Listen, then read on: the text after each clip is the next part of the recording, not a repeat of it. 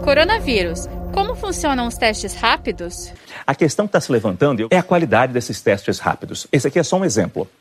São mais de 100 funcionando já aqui no Brasil. 40 foram aprovados pela Agência Nacional de Vigilância Sanitária. Qual é o problema desses testes? Vamos falar um pouquinho sobre os testes diferentes. Então, uhum. teste que detecta o vírus, teste que detecta o anticorpo. Esse teste detecta os anticorpos, ou seja, as armas que o corpo produz contra o vírus. Primeiro detalhe, independente da gente entrar se o método é bom ou não, é entender que os testes de anticorpos levam um tempo para se tornar positivos. Então, exemplos de outras doenças, como dengue, por exemplo, você tem um período de tempo que leva até o, teste ficar positivo. Então, você pode estar doente por um tempo. A gente acredita que, pelo menos, para o coronavírus são sete dias, é o que indica alguns estudos publicados na Nature, do grupo alemão principalmente.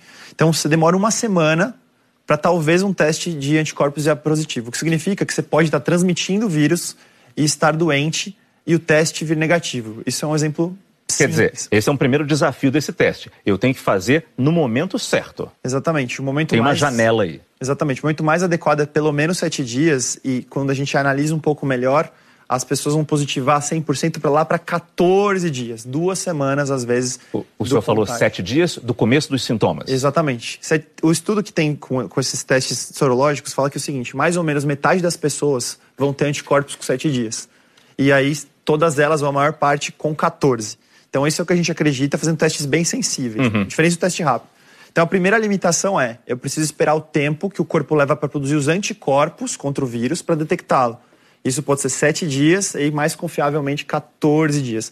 Então, se uma pessoa está doente, pode ser que leve um tempo grande para que esse teste se torne positivo, por exemplo, conforme o tipo de anticorpo que a gente vai detectar. Pode ser um tipo de anticorpo mais cedo e um tipo de anticorpo um pouquinho mais tarde. Pois é, é o tal do IgG e o IgM. Mas vamos falar como é que ele funciona basicamente. Logo em cima da gotinha de sangue vai espingar também um reagente que é, o, que é basicamente é, o que vai mostrar se naquela gotinha de sangue vai ter anticorpo daquela doença. Ou seja, se eu fui infectado, e se eu estou produzindo anticorpos para me proteger daquela doença? O IgM ele, ele aparece depois do sétimo dia, na segunda semana.